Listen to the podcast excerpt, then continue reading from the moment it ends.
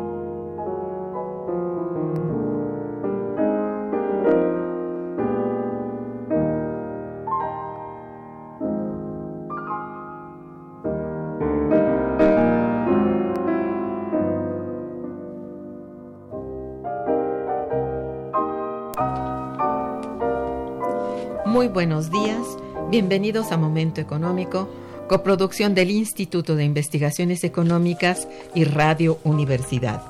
Les saluda Irma Manrique, investigadora del Instituto de Investigaciones Económicas, hoy jueves 24 de octubre de 2019.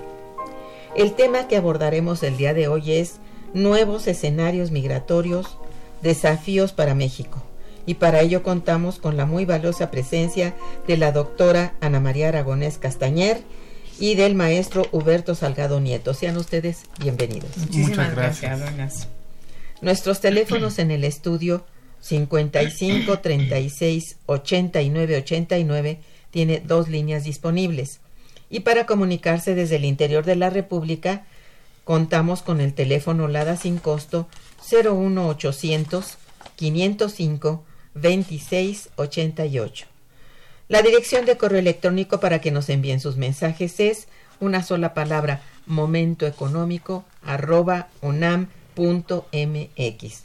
También pueden escucharnos a través de la página de internet www.radio.unam.mx y www.iis.unam.mx de nuestros invitados. Ana María Aragonés es doctor en Derecho por la Universidad de Montpellier, Francia. Es profesora del posgrado en Estudios México-Estados Unidos de la FESA Catlán y de Historia Económica y Social. Es miembro de la Unidad de, Investigación de Economía del Trabajo y la Tecnología del Instituto de Investigaciones Económicas, así como miembro del SNI. Fue, perdón, fue profesora invitada en la Universidad de Lanús, Francia, Argentina, perdón, entre 1998 y 1999. También de la Universidad de Salisbury en Estados Unidos entre 2000 y 2001, así como en la Universidad Poitiers en Francia, Cátedra Nabor Carrillo en 2006.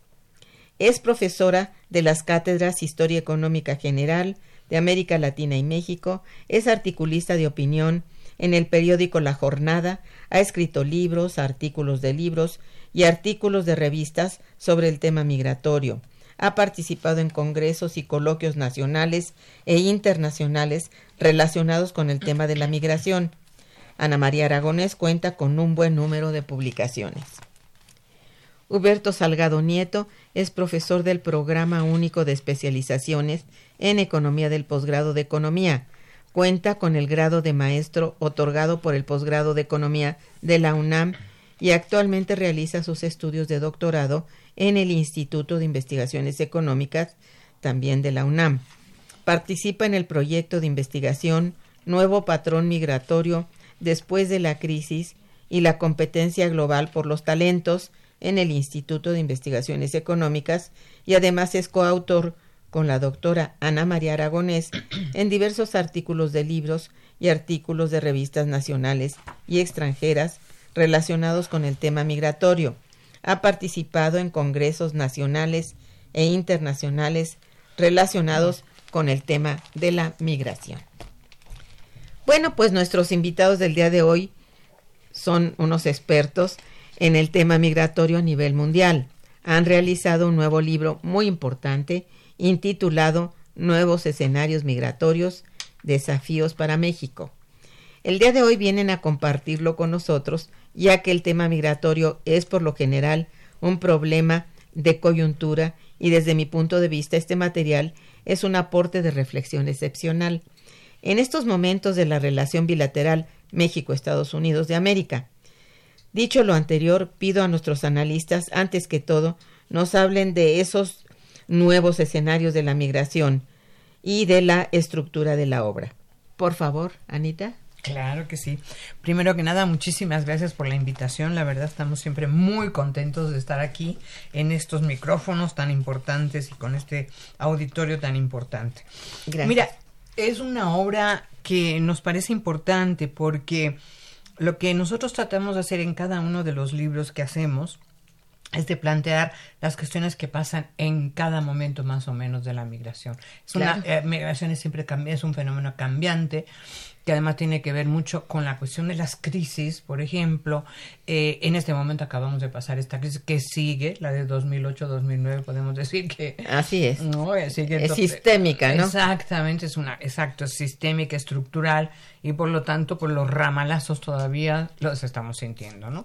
Entonces, en este cada vez que hay una crisis, eso es otra de las cosas que planteamos, lo que hace es que el fenómeno migratorio responde también a este tipo de crisis. Siempre es un fenómeno coyuntural, exactamente, como Exactamente. Entonces, eh, en donde nosotros lo vemos más es en los mercados laborales, porque claro, viene la crisis y viene una respuesta de cómo podemos, cómo se puede salir de la crisis.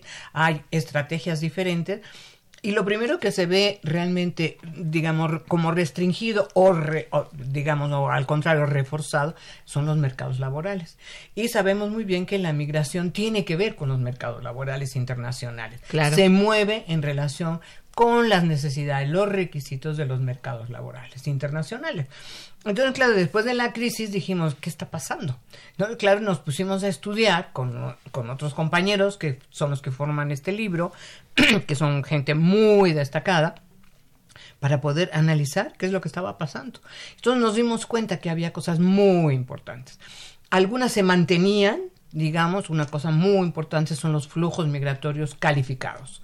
Y en ese sentido, si bien se, no son nuevos en este momento, porque vienen desde el siglo pasado, a finales del siglo pasado, porque responden precisamente a las necesidades de los mercados laborales que tiene que ver con la economía digital, economía del conocimiento, la tecnología, etcétera. Pero después de la crisis, una de las estrategias fue profundizar en la economía del conocimiento, profundizar en la economía digital. Ya ves, la eh, eh, economía la, ¿cómo se llama? La IA, inteligencia artificial, todo ese tipo de cosas. Y por lo tanto, claro, lo que vimos fue que estos flujos migratorios en realidad eran masivos. Claro, sí. Eran masivos y de dónde venían, pues casi todos era chistoso porque lo que pudimos ver era que venían de los países menos desarrollados y se iban a los países desarrollados. Entonces, claro, lo primero que queríamos, bueno, ¿por qué está pasando esto, estos flujos? ¿no? Normalmente ese es el tránsito, ¿no? De menos desarrollados a más desarrollados. Entonces, claro, también nos dimos cuenta que se ha generalizado, porque hemos estudiado varios países, hay problemas estructurales en estos países desarrollados, en Europa, en Asia, en, en Estados Unidos, Canadá. hay problemas estructurales que tienen que ver con la demografía. Eso es súper importante. Resulta que no se reproducen a nivel que requiere la economía. Exactamente. Y entonces, claro, tiene requieren. exactamente. Y entonces, claro, algo que se venía viendo desde, desde el final del siglo pasado, en ese momento es un problema gravísimo porque Japón, por ejemplo, está en el 1.1, o sea, es una cosa verdaderamente, ya se ha dicho que Japón, que además ha sido normalmente muy reacio a que haya migración, en este momento está clarísimo que si no hay migrantes, inmigrantes que los que requieren son calificados, desde luego no hay manera de desarrollar al país. Claro. Y entonces eso fue una de las cosas que nosotros vimos. Ahora, esto no quiere decir que la otra migración menos calificada se haya parado. Ha disminuido porque hay como una cosa selectiva. O sea, también en estos flujos hay una especie de selectividad. Y a ellos se les da otro trato. Esa es la verdad, porque son calificados, etcétera. Pero también se mantiene un flujo menor, pero un flujo también de, de menor calificación. El problema es que al mismo tiempo la crisis siempre produce una cuestión ideológica muy terrible, que es racismo, xenofobia, hay que buscar culpables. Y en lugar de buscar el culpable en el sistema o en las grandes, eh, las poderosas élites financieras, ¿no?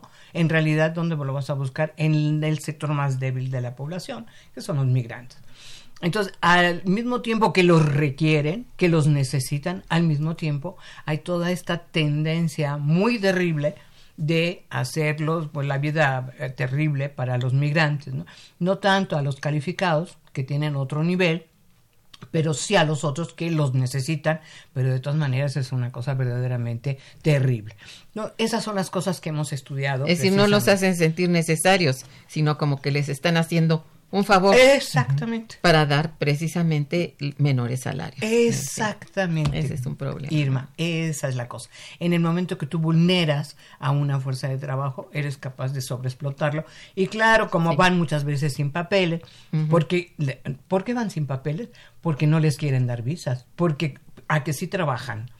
Entonces, pues, si están trabajando, ¿por qué no le das papeles? Porque es una manera de vulnerarlos, una manera de sobreexplotarlos. exacto. Y de no darles digamos, la oportunidad de ascender, de, ah, reconocer sus eh, conocimientos, sus capacidades. exactamente. Sí. Sí, Bueno, pues esto es así. ¿Cómo está estructurado el, la obra? Mira, eh, el, em, tenemos este autores ahora em, que son muy... tiene como dos partes, ¿no? Una justamente, lo que queríamos era plantear México era la otra cosa que estaba pasando, país de origen, tránsito, destino y retorno de migrantes. O sea, porque aquí lo que enfatizamos con toda esta cuestión teórica que pudimos este, darnos cuenta, ¿no? ¿Qué pasaba con México? Y entonces, claro, nos dimos cuenta que México, además de emisor, además de tránsito, en este momento está siendo receptor de migrantes. Y no solamente eso, imagínense que también vienen de retorno, de retorno que son deportados aunque dicen son retornos voluntarios, da risa porque pues nadie se quiere regresar, pero hacen retornos voluntarios, dicen, ¿no? Pero hay deportaciones muy grandes. Y entonces México también se enfrenta a un tránsito que, que ha sido siempre histórico de centroamericanos. Y ahora si quieres platicamos de que no solamente centroamericanos, sino que hay realmente un tránsito muy grande en México, la oposición por parte de Estados Unidos, sobre todo con Donald Trump, de abrir la frontera o de mantenerla lógicamente para que se les dé asilo, eh, refugio, etcétera, ¿no? Entonces México en este momento está en esta situación de que tiene, además de los retornados, de los deportados, tránsito de, de, migrantes. Entonces, la primera parte, digamos, cómo se trata de, eso, ¿no? Hay una segunda parte en donde como hemos visto que la migración calificada es sumamente importante, entonces le hemos dado peso también a trabajos en donde hablamos de la migración calificada y casi todo lo que estamos planteando es migración mexicana calificada. ¿Qué pasa con ellos? Esa es más o menos la, es, es lo más reciente y que digamos que habrá que estudiarlo bien, no pensar que esto no sucede, sucede y el bueno países en el mundo que los requieren. Exactamente. Mira, y en eso tienes mucha razón. Me parece que vale la pena enfatizar porque se habla de fuga de, de, talentos, ¿no? Efectivamente, pero no es que se fuguen, es que no se les da, no se les absorbe. Ese es el gravísimo problema. Y yo creo que eso sí, como que el auditorio tiene, tiene que tener en cuenta eso, de que la gente si se va, pues se va con mucho dolor, esa es la verdad, aunque estén calificados. En general, pues es porque no tienen eh, opciones de quedarse. Por ejemplo, los calificados, que son altamente calificados. Nosotros hicimos una encuesta, aprovecho para decirlo, a lo mejor me lo vas a preguntar, pero hicimos una encuesta muy interesante que la pudimos aplicar a los migrantes calificados que se encuentran en el mundo. Hemos logrado cerca de mil encuestas, que son, es muy importante. Aplicamos a Europa, aplicamos a Asia, aplicamos a Australia, que también hay en Australia, en Estados Unidos y en Canadá. Y en, y en América Latina algunos, ¿no? Entonces, ¿qué es lo que nos interesaba? Bueno, primero, ¿quiénes eran? Hay una fotografía muy importante de quiénes son, dónde están, etcétera. Pero la otra, ¿por qué se fueron? O sea, entonces, claro, queda clarísimo que si te vas es porque no te queda otra, ¿no? Las cosas que están haciendo en estos lugares son tan, tan desarrolladas que en realidad no se pueden hacer en México. O sea, no hay las instituciones para hacerla o el interés, porque a veces es falta de interés, ¿no? Las áreas, digamos, científicas que requieren eso no están desarrolladas aquí y no se no son absorbidos los los nacionales en exactamente no entonces claro ahí está la razón y entonces por eso me parece muy importante esta idea de que la migración tiene que ser una opción no una necesidad. Y para eso la responsabilidad del Estado que tiene que hacer que se absorba esa población. Ciertamente sí. Sí, Huberto. Y pues bueno, nada más para complementar este, lo que ya señalaba la doctora Aragonés, este, contamos con excelentes este, especialistas, expertos en el tema, ¿no? Uno de ellos es el doctor Jorge Durán, que aborda parte de este fenómeno de... Eh, en su capítulo aborda esta idea de la, la, migración como amenaza, ¿no? A partir del discurso eh, que criminaliza a los migrantes en Estados Unidos, Donald Trump. Otro artículo muy interesante es el del doctor Rodolfo García Zamora, que él aborda el impacto que tiene esa migración de retorno en las comunidades de origen, precisamente porque se está viendo un fenómeno que habría que estudiar también a, mediano o corto plazo quizá, que es el hecho de que muchas de estas personas que están deportando o estos migrantes que están retornando, pues ya no son tan jóvenes, ¿no? Entonces es gente que ya está entrando a una edad de, retiro y, también es un elemento que se debe de tener este, a consideración, ¿no? Y, este artículo lo aborda. Y en la segunda sección, pues bueno, está nuestro artículo que ya hablaremos un poco más a detalle, pero hay dos artículos muy relevantes de dos miembros de lo que se conoce como la Red Global MX, que es un proyecto que desarrolló el Instituto de Mexicanos en el Exterior, para tratar de visibilizar y, entender ah, más o menos en qué proyectos andan metidos todos estos eh, mexicanos calificados en el, en el extranjero. Ahí participan Víctor del Río y Fernando Macías. El artículo de Víctor del Río es bien interesante porque, de hecho, eh, cuando se habla de migración calificada y estos conceptos de fuga de cerebro, circulación de cerebro, circulación de talentos, estas cosas, pues eh, este concepto de circulación del conocimiento eh, señala que es eh, muy positivo, ¿no? Que existan diásporas calificadas fuera porque ellas permiten como que se dé una absorción de los conocimientos al país de origen, ¿no? En este caso México. Sin embargo, pues Víctor del Río plantea que esa transferencia de conocimiento no es tan sencilla, sino que eh, escribe un artículo muy interesante sobre la circularidad ética del conocimiento. ¿Por qué? Porque si ellos bien están desarrollando innovaciones tecnológicas fuera, pues esas son patentes que no les pertenecen a ellos, sino les pertenecen a esos países este, de destino, ¿no? Digamos. Entonces, la manera de transferir en ocasiones ese conocimiento no es tan sencilla, exacto. Es una pérdida muy grande. una pérdida. En realidad, es, o sea, cuestiona muy bien este artículo ese concepto de circularidad del conocimiento. Sí, sí. Y Fernando Macías presenta un, un artículo muy interesante que habla del modelo del polígono para la innovación, porque generalmente en la literatura cuando tú eh, analizas las políticas de desarrollo en ciencia, tecnología e innovación en el país, por ejemplo, el, el último programa especial de ciencia y tecnología de 2018, bueno, 2014-2018, señala la participación de la triple hélice, ¿no? que es la participación del Estado, el sector privado y el sector educativo, que de manera conjunta se unen para generar este, innovaciones. Sin embargo, señala Fernando que esa relación este, no es tan directa ni tan sencilla y que deben de tener en cuenta actores adicionales para generar estos este, nuevos eh, conocimientos o avances tecnológicos. Y él sugiere generar no una triple alianza, sino una alianza con más, este, más actores ¿no? que entran en juego. Y él eh, pues le da un papel ahí importante a la, por ejemplo, a la diáspora calificada. Incluso habla de organizaciones civiles o ONGs para que ese conocimiento, esas innovaciones no se orienten solamente hacia el sector privado, ¿no? O sea, no es generar una patente con la finalidad de generar ganancias extraordinarias, sino que también se genere conocimiento para resolver problemas sociales, ¿no? O sea, y es ahí donde entra la política pública y el Estado y la participación de la sociedad civil. Son, son textos bastante interesantes. Muy interesantes, claro que sí. Bueno, por lo pronto ya recibimos una llamada de Rosario Velázquez Meléndez, quien eh, dice muchas felicidades al programa y a los invitados por abordar estos temas. Llevo mucho tiempo escuchando el programa de Manrique. Bueno. Pienso que la relación económica entre ambos países se ve reflejada en el comportamiento de la canasta básica. El daño social que ocasiona la migración en masa afecta al comercio internacional. Esto se ve reflejado a través de, la, de las importaciones y exportaciones. Hay pérdida de valores culturales. Venezuela sufre un daño económico y social muy severo por la migración y sus efectos buenas reflexiones de, la señorita Velázquez Meléndez. Pues sí, en realidad, por eso yo, yo eh, sí enfatizaba que en realidad la migración debía ser una opción, no una necesidad.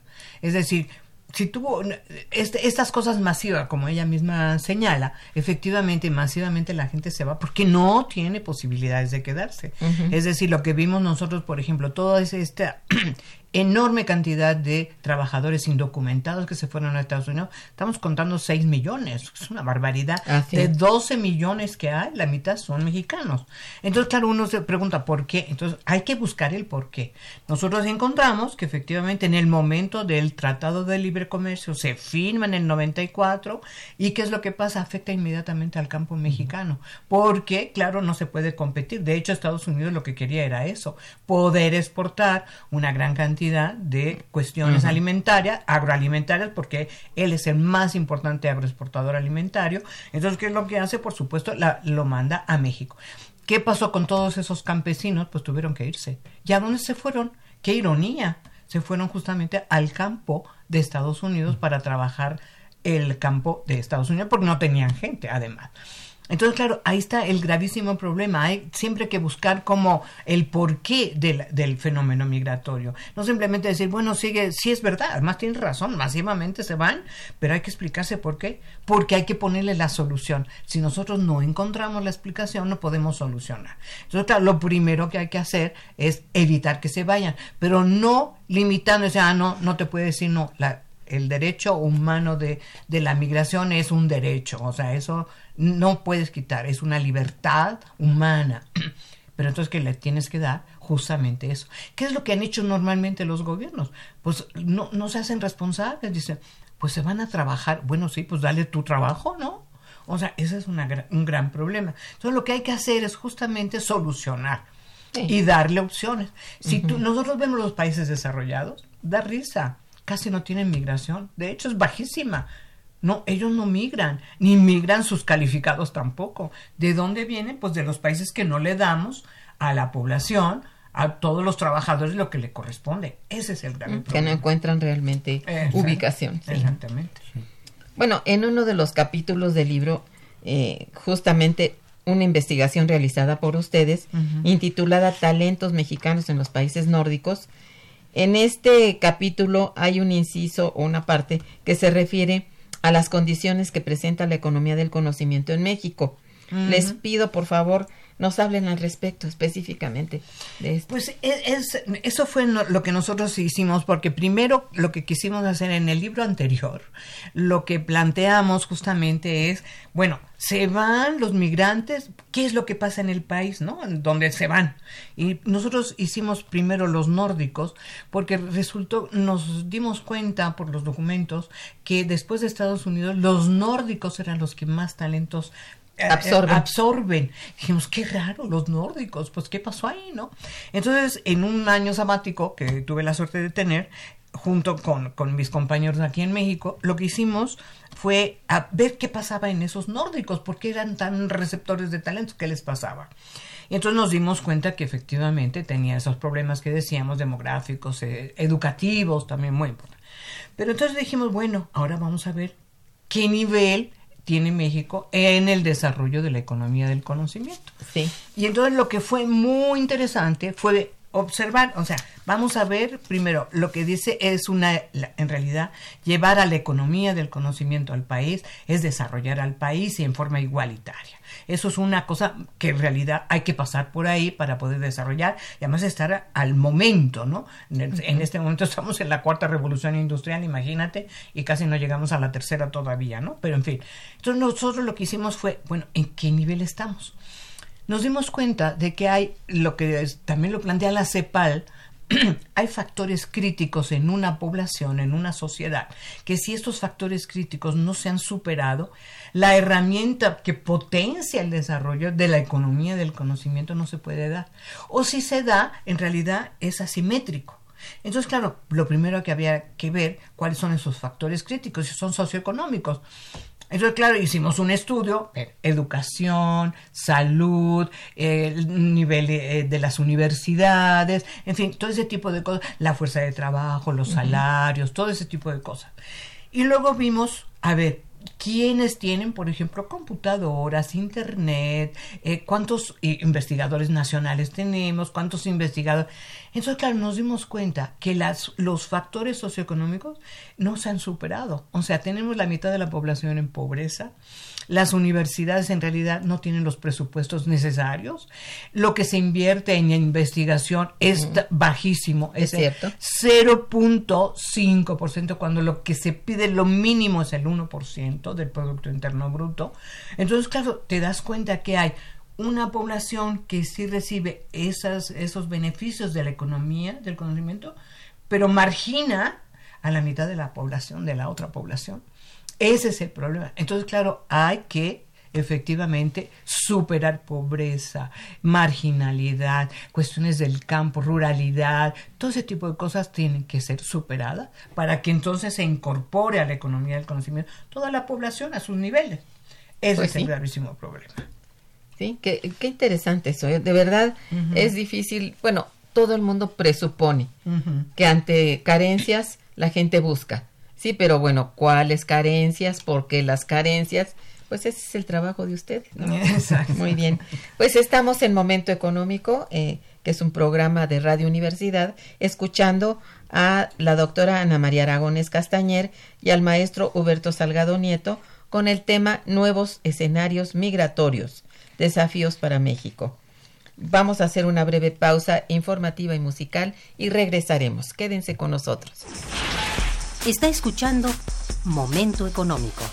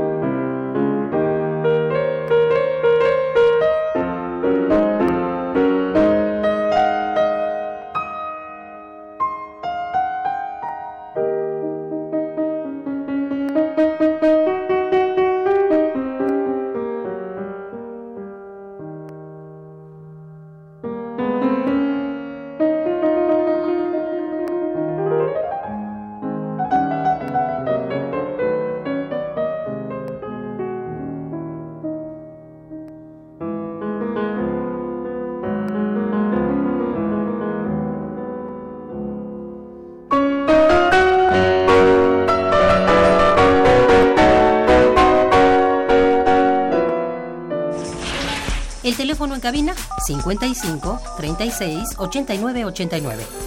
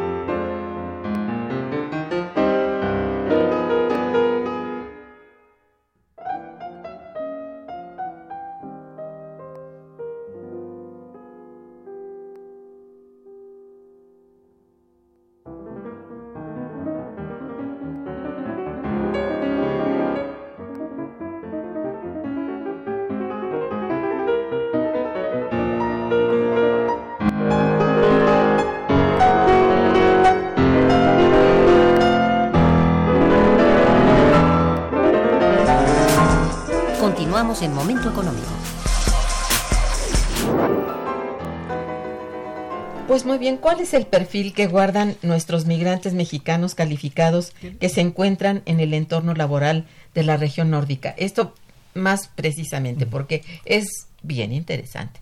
Sí, sí, claro. Bueno, ya comentaba la doctora Ana María Aragonés que eh, levantamos una encuesta en línea que contamos con el apoyo del Instituto de Mexicanos en el Exterior para que se difundiera a través de los se le llama presidentes de capítulos este, de la red global MX, que son estos mexicanos este, altamente calificados en el extranjero, y a través de ellos este, se le dio difusión a nuestra encuesta para conseguir obtener alguna información muy precisa de ellos, porque incluso ni siquiera el Instituto de Mexicanos en el Exterior tiene algunos datos precisos sobre los campos este, en los cuales eh, estudiaron este, sus carreras, en qué trabajan exactamente, ¿no? O sea, no, no tienen información tan detallada.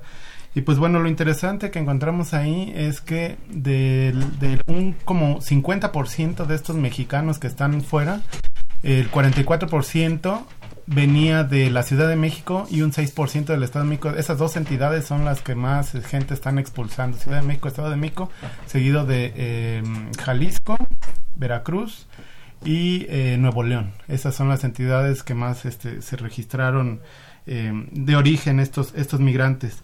Además, lo que pudimos ver también, algo muy relevante, es que es población en plena edad laboral, o sea, tienen aproximadamente la media como de 35 años y otro elemento muy muy interesante es que existe una alta participación de mujeres con elevados niveles de posgrados, ¿no? que es algo que también se ha analizado en algunas este, otras eh, investigaciones. De hecho, le han llamado la feminización de la migración calificada, pero bueno, aquí también eh, se observa se observa ese fenómeno. Algo que nos pareció muy relevante a nosotros era eh, dividir o considerar a la gente que realizó sus estudios en México y la gente que realizó sus estudios fuera de México, en el extranjero. Cerca del 51% lo realizó eh, en el extranjero, de hecho, este, casi todos ellos, al momento de que estaban realizando sus estudios, nos señalaron que eh, se les dio un permiso para laborar porque la visa de estudiante no te da derecho a trabajar en el país de destino.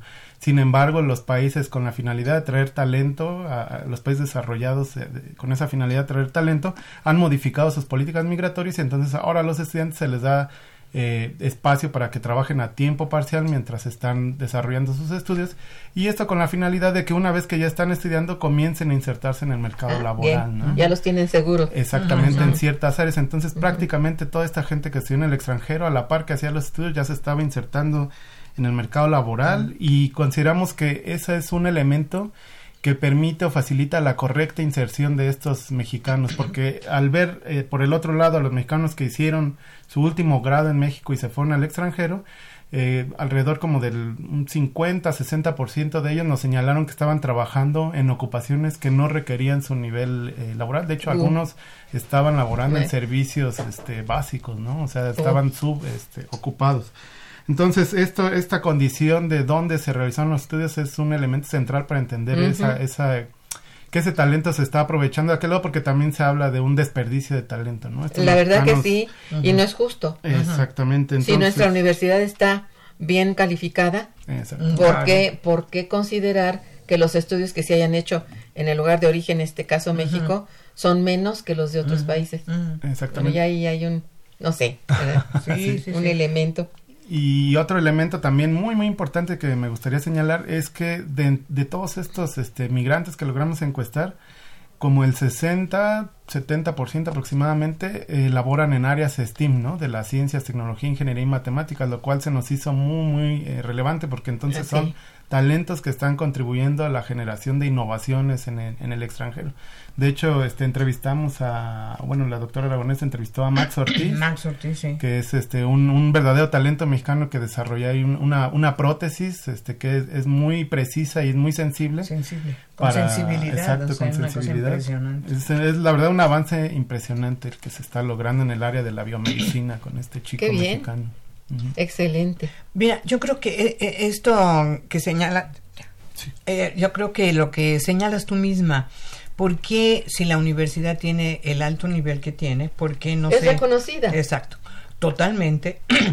Yo lo que pienso es que muchas veces yo no sé, esa es una cosa que hay que estudiar. O sea, me parece que es súper importante porque hay estudios, por ejemplo, en Estados Unidos. Los mexicanos, los latinos, en general, están subvaluados. O sea, en general están sobrecalificados para el trabajo que están haciendo. Entonces se dice que hay algunos autores que, que dicen realmente hay cierta discriminación, que hay cierto racismo, ¿no? No pasaría, yo creo, en los nórdicos, porque cuando nosotros tenemos esa pregunta, ustedes han sentido discriminación en su trabajo, en su vida diaria, doméstica, eso. Yo creo que han sido bajísimos, o sea, ninguno no Casi nunca, ¿no? Han declarado. No, exacto, no, en realidad. Entonces a mí me parece que más que un problema, en Estados Unidos puede ser que sea eso, porque esos estudios apuntan a eso. Pero de todas maneras es algo que hay que estudiar. Porque, porque está pasando, ¿no? Nos lo encontramos en los nórdicos, que no, no hay discriminación, no hay nada de eso. ¿Qué pasa, no? En Estados Unidos, como te digo, sí. Pero de todas maneras, a mí me parece que hay, hay, un, hay un problema que quizá tiene que ver con la certificación de las carreras. O sea, que probablemente sí. Eso me parece eh, que ese es el problema. ¿Entiendes? podría ser como Porque, por ejemplo, en medicina, si no estás certificado en otro lado, pues no puedes ejercer. ¿Entiendes? Tú puedes llevar una altísima cuestión de medicina, estudios maravillosos, pero no puedes. Lo mismo con derecho, con otro tipo, ¿no? Con idiomas incluso. Eh, eh, bueno, esa es la otra cosa, los idiomas, ¿no? Entonces a mí me parece que, porque eso lo dice también Víctor eh, Víctor del Río, cuando habla de la, del lenguaje, por ejemplo, de los idiomas, perdón, entonces te dice, en realidad el problema muchas veces que están por debajo es que no son fluidos, por ejemplo, en inglés en Australia, ¿no? Que es donde él vive. Entonces, claro, hay una serie de cosas que son muy importantes y a mí me parece que la próxima investigación se va a dedicar justamente a saber qué es lo que estaba pasando. ¿Por qué sí, con toda precisión. Eh, con toda precisión, dedicarnos exclusivamente a ver esa situación. Bien, una llamada de Rocío Tobash eh, que dice, felicito a los invitados y al programa, muchas, gracias. Dice, hay una diferencia entre desplazados y los emigrantes. Los primeros son los que se, se ven forzados a salir de su país de origen y los segundos lo hacen por su voluntad eh, ¿Qué opinan ustedes? Bueno, yo creo que no es por su bueno, es, lo que pienso, es para usted. muchísimas gracias, pero es muy interesante que se planteen este tipo de cuestiones porque en realidad muchas veces los conceptos se, eh, se confunden, ¿no? Y se dice desplazado normalmente, cuando se habla de desplazado es desplazados internos, o sea que tienen que irse de un lugar al otro. Por ejemplo, nosotros tenemos una cantidad de desplazados impresionante por la violencia, por los narcos, por, por ese tipo de cosas, pero terrible, o sea, el último fue en estos grupos de, guerrero o estas pobres gente que se mueven porque no pueden vivir. A, eso se les llama desplazados. Emigrante es el que se va del país, o sea, normalmente esa es la diferencia, ¿no? el desplazamiento se da por muchas cosas, pero en general es por violencia interna. O tú te desplazas porque tienes facilidad para trabajar en otro lado, etcétera, pero es normalmente es interno, normalmente. Y Ahora, es emigra, sí, emigrado también hay muchas posibilidades para emigrar. Tú emigras porque quieres conocer, porque emigras porque vas a estudiar, o porque hay una cuestión cultural, o porque tienes familia, o porque no te queda de otra. Porque esa es la cosa. Ahí también puede haber una obligación tácita ahí, ¿no? Eh, eh, claro, puede haber, es una inmigración forzada. Está ese término que a mí me gusta mucho cuando hablamos de migración laboral forzada. En general, la migración laboral es forzada ¿no? Ahora, se confunde también porque ese término también ha sido muy polémico cuando hablas de migración laboral forzada. ¿Por qué? Porque normalmente cuando se habla de migración forzada, se refiere a todos estos, eh, por ejemplo, exilados que por cuestiones políticas, religiosas han tenido que salir. Y además hay un artículo muy claro, el artículo 51 de, la, de Naciones Unidas, en donde te señala muy claramente quiénes son los migrantes forzados. ¿no? Normalmente son políticos, de, eh, de cuestiones políticas, de guerras, y esos además requieren un tratamiento muy diferente al tratamiento de los, de los migrantes forzados laborales, porque ellos necesitan asilo, refugio, hay otra serie de consideraciones para esa migración, pero eso es lo que pasa, esa es la riqueza del fenómeno migratorio, la cantidad de conceptos que hay que más o menos tratar de aclarar para no confundirnos, ¿no? Bien, aunque ya ahorita ya hablaron un poco sobre esto, eh, de acuerdo con su investigación, existen factores socioeconómicos críticos que obstaculizan el desarrollo y la economía del conocimiento. Exacto, es lo que lo que lo que hablábamos antes. Sí, ¿verdad? Sí. O sea, en el sentido en el sentido de que si tú tienes una población pobre que no le llega la luz como debe ser, que no puede acceder a internet ni puede acceder a nada, entonces en realidad sí hay una población que pues va a, la universidad, va tiene nivel escolar, eh, suficiente, etcétera, etcétera. Pero entonces, ¿qué es lo que te pasa internamente? Estás creando una asimetría terrible, una simetría social, económica, que no, no, debe ser. ¿Por qué? Porque lo que dice la CEPAL, la economía del conocimiento tiene que servir para la igualdad, el desarrollo en igualdad. Esto es muy importante. Muy importante. Es muy importante entenderlo bien, ¿no? ¿Qué tan grande es el daño para la economía mexicana y el desarrollo de nuestro país? El fenómeno de la migración calificada, es decir, ¿es muy grave la pérdida de talento o también existen factores positivos? No, bueno, yo creo que hay que considerar que la migración, como yo siempre he dicho, la migración en realidad es, es positiva en el sentido de eh, lo que han hecho muchos países. Migran a calificarse, o sea, tiene, su población ha ido a calificarse, ¿no? Y entonces, pero claro, la diferencia es que si tú te vas y te calificas, regresa porque yo te ofrezco trabajo. Hay otra posibilidad, que eso es una de las cosas que nosotros planteamos en la encuesta. O sea, nos pareció muy importante decir, ustedes estarían de acuerdo, todos ustedes que hacen estos grandes trabajos, etcétera, etcétera, tienen contacto con México a nivel académico, a nivel laboral, a nivel eso. Y muchos nos dicen que lo han intentado, pero que no se consolida, ¿no? Y hace proyectos muy interesantes. Entonces yo creo que de toda esa diáspora que se encuentra afuera, que está altamente calificada y con enormes ganas además de participar, es muy positivo, porque en realidad hay que ver la manera en que se intercambian los proyectos. Sí, claro. ¿no? Y entonces todo ese gran talento que se encuentra afuera, por supuesto, de alguna manera se revierte. Pero hay que tener como una decisión política también, ¿no? O sea, porque en general pues no, no, no, no sucede, ¿no? Esa es la, la, digamos, la cuestión que nosotros pudimos ver en nuestra, en nuestra encuesta, ¿no? Que deseos Sí, todos dijeron que sí, que les encantaría. Es más, hacen propuestas. ¿Cómo le harían? Pues yo puedo ir un curso, por ejemplo, con mi sabático y puedo hacer esto. Pero claro, necesitan también el apoyo, ¿no? De, de las sí, si no, hay, no, si no hay apoyo que de quien recibe o de su origen, pues dices tú, no, ¿para qué me muevo? Exacto. Oye, actualmente existe en los países desarrollados una competencia mundial por los talentos. Pues mira, esa es otro, otra cosa que hemos discutido muchísimo y yo creo que sí. Nosotros ya hemos llegado a la conclusión de que sí hay. ¿Y por qué hay una competencia mundial? Porque las necesidades de talento son enormes la población de los países desarrollados va disminuyendo de una manera impresionante. Y entonces, ¿qué es lo que pasa? Tampoco se dan en maceta. O sea, en realidad los países, eh, aunque los países subdesarrollados o en vías de desarrollo, como le quieran llamar, o emergentes, o lo que, para no decir subdesarrollado, en realidad tienen una población también que se queda internamente y la que se puede ir tampoco es mucha. Entonces, claro, eh, en este sentido sí hay una posibilidad de pensar que hay una competencia mundial por los talentos. Y eso a quién beneficia, pues al talento mundial, o sea, indudablemente, eso sí. Pero para que hay una competencia por los por el campo del conocimiento. Claro, porque exactamente.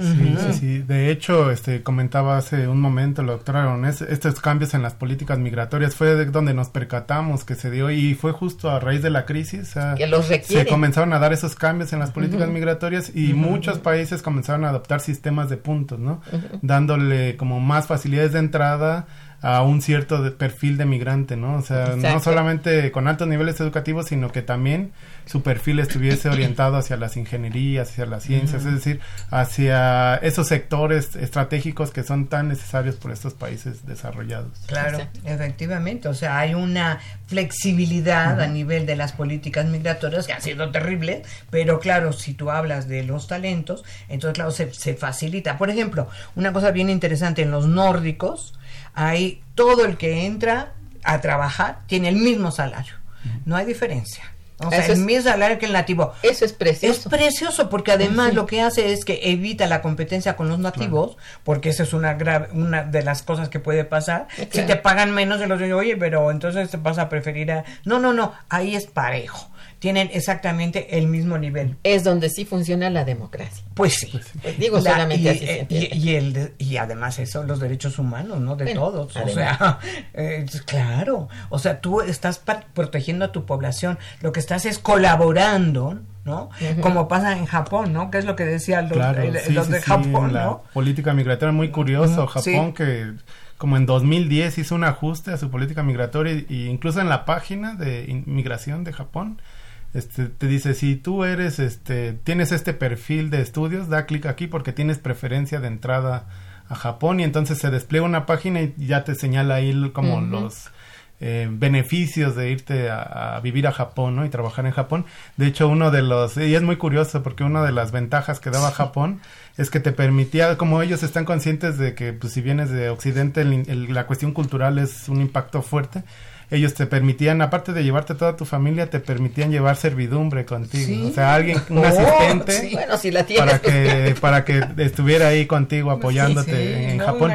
Y, y, de hecho en, los nórdicos también es interesante porque ahí el incentivo en la región nórdica es que si tú eh, eras investigador en ciertos sectores específicos que indicaban, este, en el caso de Dinamarca y Suecia, decía que este tú podías llegar trabajar y por dos o tres años no pagar este impuestos y gozar de plenos derechos no, no, no, los impuestos son altísimos sí, son del 50% sí, de pero no en tres años y aprovechar todo el sistema de de beneficios, oh, ya, ya. no sí Sí, sí, sí. Me voy.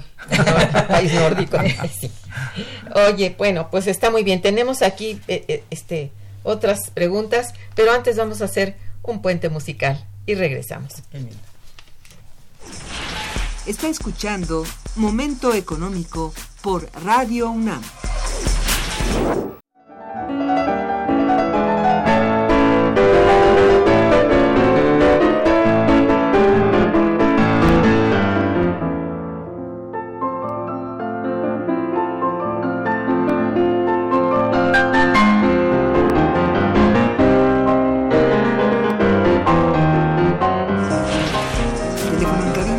55 36 89 89.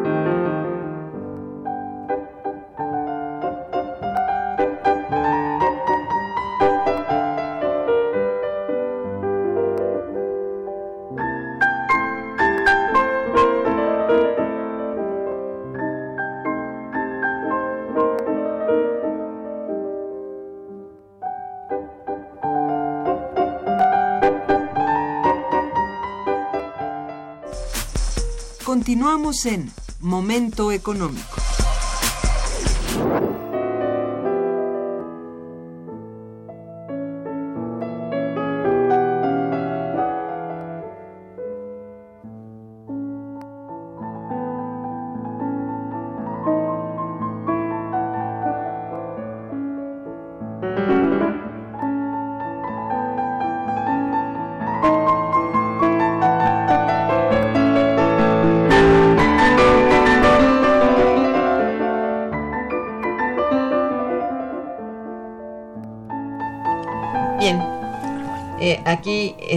Ah, y tenemos dos libros que nos obsequian nuestros invitados, que bueno, este, pues vamos a asignar por lo pronto a, a, pues a las dos personas últimas que, que llamen, porque ya no hay otra, ¿no? Roberto Salgado los felicita y dice, considero que en algunas regiones llegan extranjeros a saquear los recursos naturales y explotar laboralmente a las personas de esas comunidades, lo que puede provocar la migración de esos grupos. Pues sí, pues sí, claro, o sea, si pensamos en las minas canadienses, en las agroindustrias este, de Estados Unidos, todo eso, por supuesto, ellos implantan. Y si pensamos en las maquilas, simplemente donde están las maquilas, pues no tienen las condiciones que deben de tener, o sea, por supuesto, hay sobreexplotación, pues ahí sí que ya depende del Estado de decir, pues por aquí no pasas, o sea, hay que aplicar la, hay, hay muchas cosas que están este, siendo de alguna manera eh, toleradas y que no debe ser. Exactamente. Bueno, Jorge Rodríguez también los felicita. Dice, ¿cómo afecta la corrupción como forma de gobierno a los fenómenos migratorios?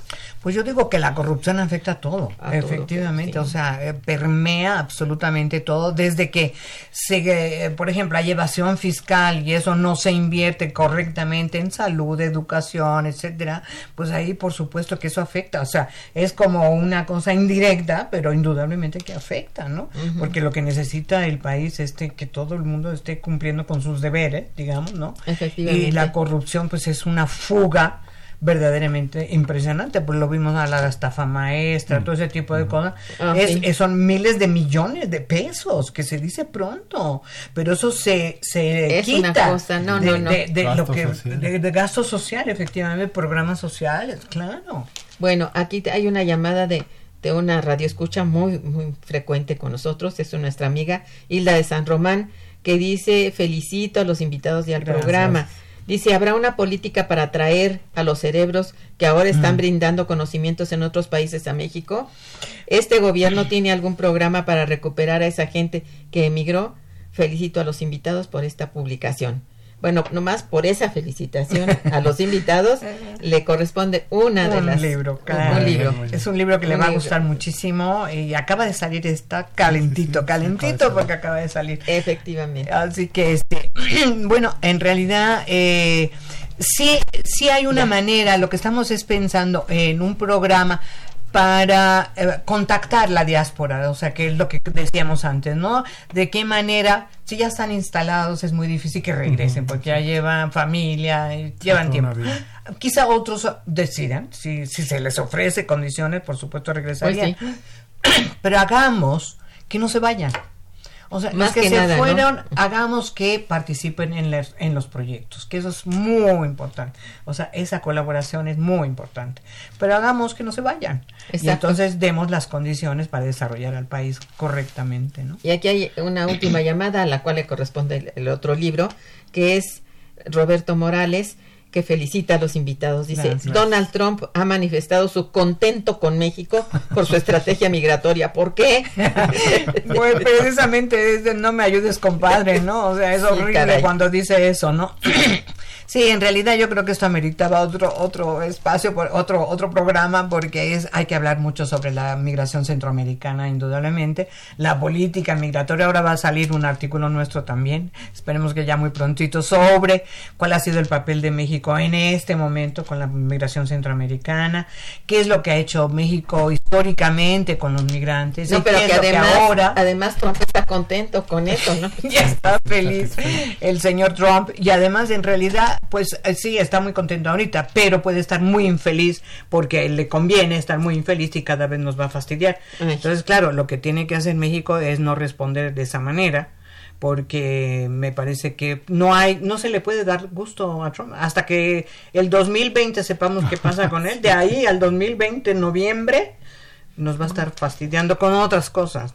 Bueno, aquí hay una tocaya tuya, Ana Magaña, quien dice felicidades. Gracias. No es adecuada la política migratoria en ningún país, ni mm. efectiva. Bueno, ya, es una...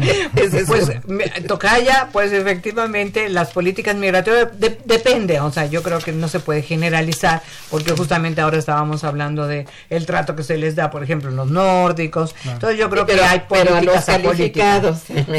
No, y a los no calificados, porque los que tienen menos calificación, por ejemplo, pues les pasa lo mismo. No puede, ahí es una ley, por ejemplo, de, de los gobiernos, ah, bueno, no se puede, ¿no? Pero, pero yo creo que efectivamente lo que hay es que buscar que la población se mantenga en su país, porque emigrar es muy doloroso. Bien, pues muchísimas gracias por venir a presentar tu libro, el libro de ustedes, que es muy interesante. Los felicito por ello.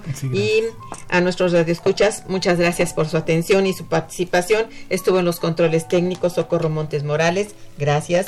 En la producción Araceli Martínez y Santiago Hernández, gracias. En la coordinación y conducción, Irma Manrique, su servidora, quien les desea muy buen día, pero mucho mejor fin de semana.